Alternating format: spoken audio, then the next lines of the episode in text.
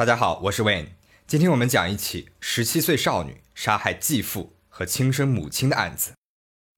暗黑少女与男友私奔，被继父抓回，居然杀害了家人。审讯当中，她为何大哭？网络上为何集体请愿为她减刑？暗黑的背后到底是叛逆的伪装，还是充满着伤痕的内心？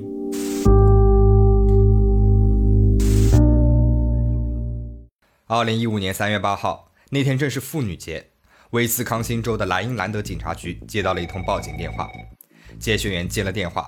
911，Where is your emergency？但是电话那一头一声不吭，马上又把电话给挂了。接线员立马回拨了过去，那头似乎信号很差，时断时续的。终于电话是接通了，电话里面是一个小孩子的声音。911，Where is your 警方全副武装，立马赶到了电话里小孩说的地方。这是一栋两层楼的住宅，大门是关着的。警察破门而入，进入了室内。在一楼的楼梯过道上面，一个中年女人倒在了血泊当中，全身都被刺了很多刀。女人旁边还有一把枪，还有一把全是血迹的美工刀缠着头发。二楼卧室外的过道上面，一个中年男人倒在地上，男人身上和头上各中了一枪。从二楼卧室到楼梯上，到处都是血迹，还有人脑的灰质。从作案现场来看，凶手对两个死者应该有很深的怨恨，很大的仇恨。在一楼一个房间里面，警方发现了三个小女孩，最大的那个才八岁。报警电话也是他打的。女孩们因为害怕，蜷缩成了一团。他们说是他们的大姐艾希莉杀死他们的父亲和母亲，把他们关在了这个房间里面，放了一些果汁和零食，艾希莉就走了。他们在这个房间里面待了一个晚上，然后报了警。艾希莉·马丁松，一九九八年三月六号出生于堪萨斯州。艾希莉很小的时候，父母就离婚了，她一直跟着母亲詹妮弗生活。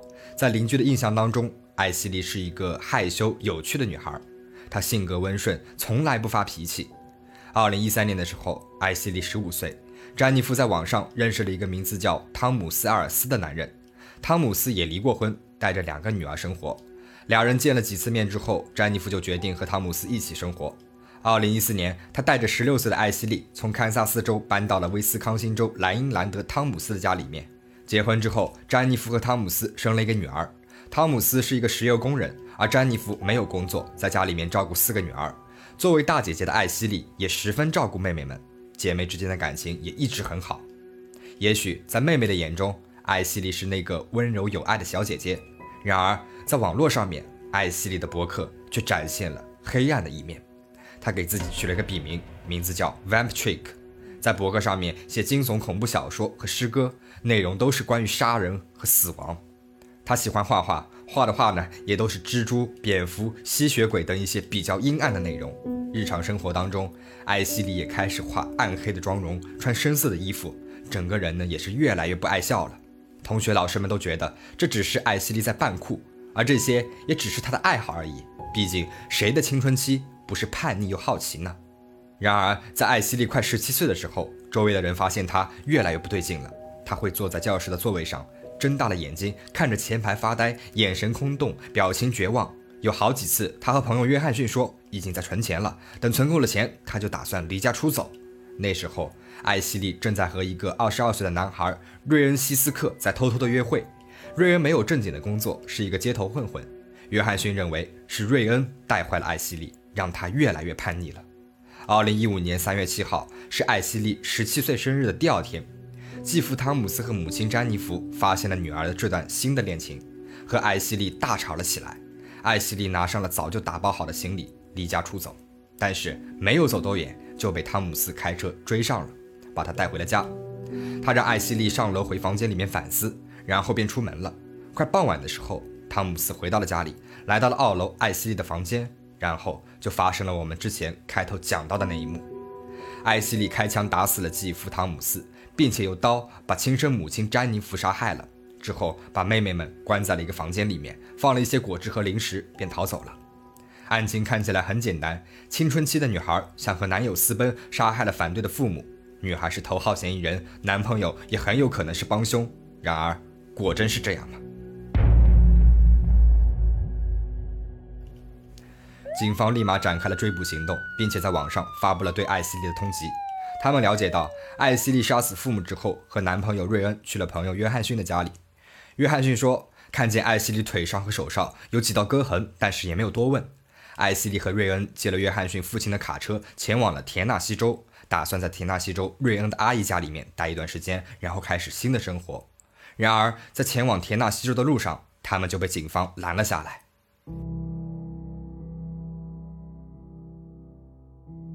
两人神色平静，似乎没有在畏罪潜逃的意思。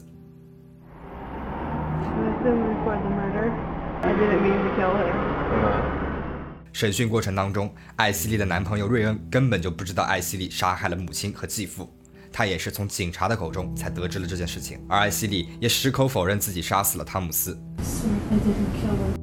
他说，汤姆斯身上那两枪不是他打的.那两枪是他的母亲詹妮弗打的，因为詹妮弗经常被汤姆斯家暴。艾希莉说，那一天她听到楼上两声枪响，她就赶紧上楼，看见他母亲拿着一把枪站在了继父的旁边。当时继父已经倒下了，艾希莉夺过了母亲手里面的枪，大喊：“你都做了些什么？”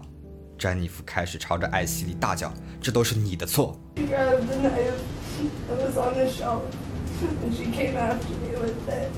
而他也是为了自卫才杀害了自己的母亲。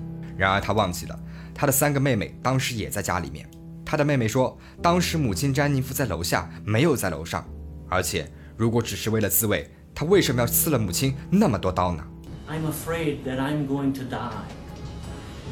52 times is, I know you're gonna die. 后来，詹妮弗的尸检报告显示，詹妮弗被刺了三十五刀，她的身上、手上、腿上、手臂上全部都是刀伤。警方继续审问艾希里，几天后，他终于说出了实情，是他杀害了继父和母亲。艾希里说，继父汤姆斯他是一个十分凶残的人，一直都在家暴母亲和妹妹们。那天他打算逃跑，却被汤姆斯带回了家，并被禁足了。于是他在家里面的柜子里面拿了一把枪带回了房间。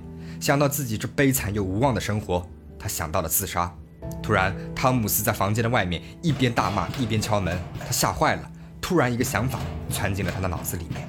于是，在开门的那一瞬间，砰的一声，他朝汤姆斯开了枪。然后他逃下了楼，却看到了母亲詹妮弗手里面拿着一把刀。母亲俩争吵了起来，艾希莉夺过了母亲手里面的刀，朝他猛刺过去。审讯过程当中，艾希莉一直都在抽泣。警员为了让她情绪稳定下来，走过去抱了抱她。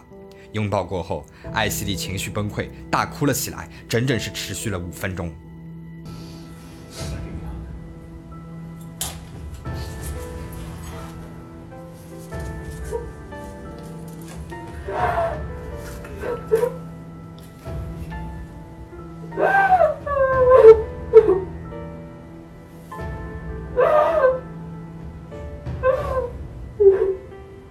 艾希莉的哭声是如此的悲痛，不禁让人怀疑她到底是成长在什么样的家庭环境当中，才会犯下杀人的重罪？杀死汤姆斯的想法，真的是一瞬间才有的吗？艾希莉的继父汤姆斯·尔斯曾经被指控绑架、性侵、家庭暴力以及其他的罪责，从监狱里面关了几年后，就和前妻离了婚。汤姆斯在外人面前十分的友好。但是关上了门，就会对家人露出凶恶的嘴脸。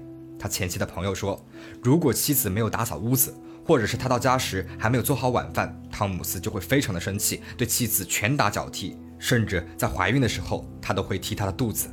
汤姆斯的控制欲还十分的强，妻子上厕所的时候还必须开着门，他要确保妻子没有在和别人发信息。他也不喜欢妻子有别的朋友，因为这样的话他就不能控制她了。而当詹妮弗带着艾希莉搬到了汤姆斯的家里面，母女俩也和所有的亲戚朋友们都失去了联系。他经常殴打妻子和孩子，毫无缘由的去扇他们的巴掌，揪他们的头发，甚至一岁的小女儿他都不放过。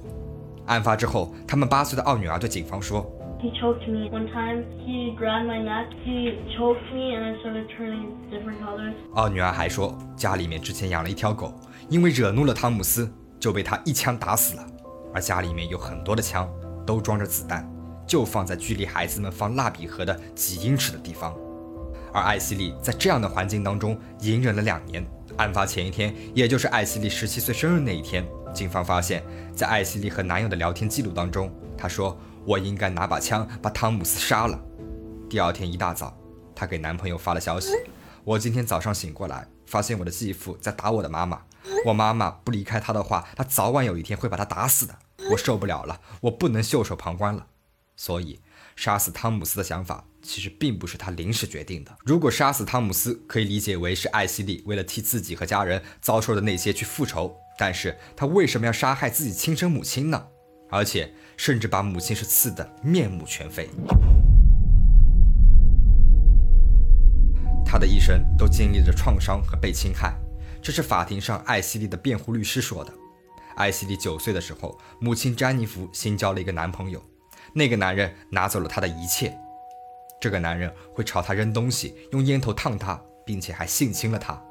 第一次性侵的时候是在男人的车上，甚至还有个邻居在旁边看着。当时艾希莉才九岁啊。而她的亲生母亲詹妮弗在遭受了那个男人暴力的同时，不仅不保护自己的女儿，甚至还把弱小的女儿送到了那个男人面前。To tuck me in at night or to give me a bath. She knew. She knew what was going on. 艾希莉说，那样的状况持续了两年。后来，尽管她的亲生母亲结束了那段关系，但是噩梦并没有结束。继父汤姆斯·艾尔斯来了。艾希莉说，汤姆斯没有性侵过她，也不太打她，但是每一次他打母亲和妹妹的时候，都会强制艾丽西在场。似乎詹妮弗选择的每一个男人，最后都会转向他的女儿艾希莉，对她施加暴力，而他自己也成了这些男人侵害女儿的帮凶。在艾希莉的博客主页上面写着：“欢迎来到噩梦世界，这是我写的一系列故事诗歌，还有其他我想展现给你们看的东西。在我的作品里面，每个生命都会灭亡，进入你们的噩梦。如果准备好了，我会把整条街都染成红色，只是为了你。”也许在他的内心深处，早就积压了对母亲的各种怨恨和不满，最终在他年满十七岁的时候爆发了。案发那一天，艾希莉朝汤姆斯开了一枪之后，赶紧下楼逃跑。然而在一楼的时候，他看见了母亲詹妮弗从架子上面拿了一把美工刀朝他刺了过来。还没有等他反应过来，刀子已经在他的腿上割了好几刀了，鲜血直流。艾希莉和母亲扭打了起来，抢过了母亲手里面的刀。接着就发生了那可怕的一幕。艾希莉说，当时她的脑子里面就好像放电影一样，那些母亲允许的因为母亲而发生的痛苦回忆全部涌了上来。It was like it, was like a movie reel went off inside my head. Flash of vivid memories of all the bad things that happened to me, that she put me through. And I remember stabbing her once and twice, and then I blacked out. The next thing I know, there's blood everywhere. 之后，他看见汤姆斯踉踉跄跄地下了楼，于是呢，他就拿起了枪，对准了汤姆斯的头，开了第二枪。艾希蒂说，那一刻，他感觉到捆绑在自己脖子上面的铁链断了，那么多年束缚着自己的枷锁挣脱了。I was free. First time in my life, I felt that I was free. 艾希莉被指控两起一级谋杀、三起非法监禁罪，在威斯康星州，十七岁的人就是成年人了，而艾希莉刚好是在成年的第二天杀的人，他就必须承担起法律责任。艾希莉的辩护律师以艾希莉当时处于精神障碍请求无罪，但是警方认为这起案件过于重大，而且当时艾希莉也没有任何的生命危险，不能轻饶。二零一六年三月，艾希莉被判二级谋杀，入狱二十三年。目前，艾希莉还在威斯康星州的一所监狱里面服刑。她在监狱里面完成了她的高中学业，得到了高中的文凭，成为了家里面第一个有高中文凭的人。后来有记者去监狱里面采访她，她说，在监狱里面，她感觉到很开心，感觉到很安全。I'm happy, and I know this sounds crazy because I'm in prison. I can wake up every day and know that I'm safe. 艾希莉说，在被审讯当中，警员给她的那个拥抱，是他人生当中第一次感觉到了安全，感觉到了被关心，感觉到了一切都会好起来。I'm not a monster. I never meant any of this to happen. It doesn't make it right what happened. But I was just a girl, an abused girl who was forced make a really bad decision. I'm not the monster that they portrayed me to be. 艾希莉的事件被报道后，激起了社会的讨论。人们认为，一个没有案底、清清白白的十七岁的女孩，遭受了将近十年的凌辱和家庭暴力下，为了保护自己和妹妹，杀死了家暴的继父和帮凶母亲。二十三年的刑罚对她来说太重了。We love you very much. And we will try to come see you if we can. And we miss you. I love you, Ashley. Um, I miss you. We all miss you. I love you, Ashley, and I miss you a lot. I wish I could see you and you could meet my baby. I would tell Ashley to keep her chin up. I would tell her that to remember that I love her. Facebook 上面也有一个艾希莉的支持小组，跟进艾希莉的最新情况，以及呼吁大家帮助艾希莉争取减刑。那最新的一条进展是，艾希莉决定给威斯康星州的州长写信，告诉他监狱里面的真实情况。考虑到美国多个监狱都已经爆发了新冠病毒，请求州长改善监狱的环境。那评论底下呢，有很多的人支持他。艾希莉的故事到这里就讲完了。这起案子真的很令人揪心。艾希莉的确是杀了人，犯了罪，这是无法改变的事实，接受惩罚也是不可避免的。那我们是不是也应该思考一下，如何杜绝这类事件的再次发生？如何避免未成年人被性侵？怎样才能减少家庭暴力的现象？那些遭受过暴力经历或者是有过创伤的人，我们又该如何去帮助他们呢？这都是我们整个社会需要思考的问题。那另外，请大家保护好自己保持安全。